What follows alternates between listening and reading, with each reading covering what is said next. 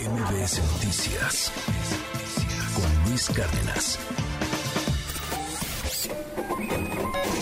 Economía y finanzas con Pedro Tello Villagrán.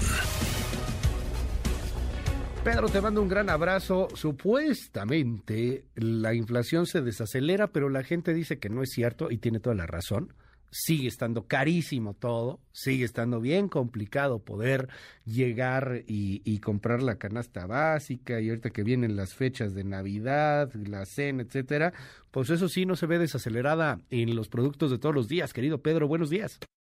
Luis, buenos días, qué gusto saludarte a ti y también a quienes nos escuchen. En efecto, a pesar de que los datos que difunde quincenalmente el, el INEGI acerca del desempeño de los precios apuntan hacia la desaceleración de la inflación en nuestro país o de los productos de la canasta básica, lo cierto es que en la percepción que se puede recuperar en las calles conversando con las amas de casa o consultando el bolsillo personal a la hora de hacer la despensa familiar, uno se encuentra con una realidad que choca contra esos datos. La pregunta es ¿por qué?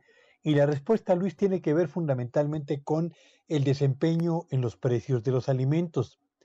Hace unos días se dio a conocer el eh, resultado o la minuta de la reunión más reciente de los integrantes de la Junta de Gobierno del Banco de México y de esa minuta yo quiero destacar justamente lo más relevante que nos permite entender dónde estamos parados en materia de inflación.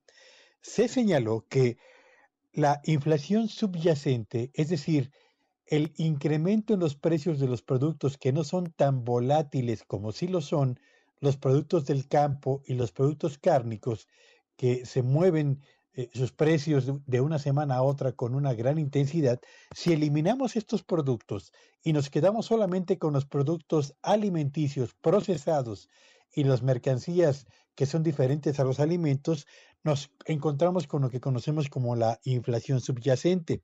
Pues este indicador, Luis Auditorio, que elimina todos los precios volátiles, lleva 24 meses en ascenso y en 8 de los últimos 24 eh, meses el incremento en los productos alimenticios procesados se ha mantenido por arriba del 10%, es decir, han registrado un crecimiento de dos dígitos.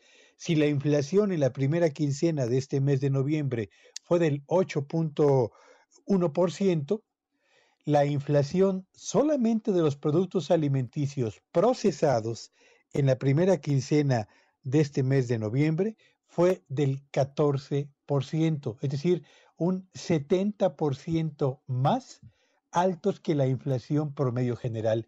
Esta situación, Luis Auditorio, es lo que provoca justamente que la percepción de las amas de casa y de quienes habitualmente realizamos la despensa personal o familiar eh, choque contra la tendencia que marcan los datos del INEGI.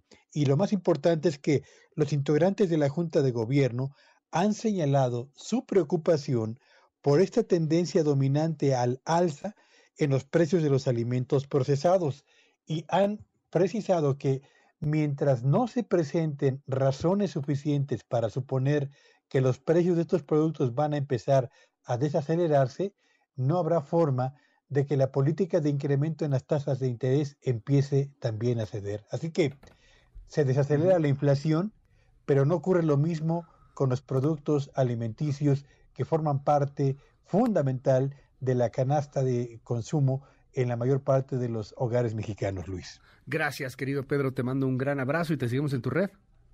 Sígueme en Twitter en arroba Petello Villagrán y que tengan un espléndido inicio de semana. MBS Noticias con Luis Cárdenas.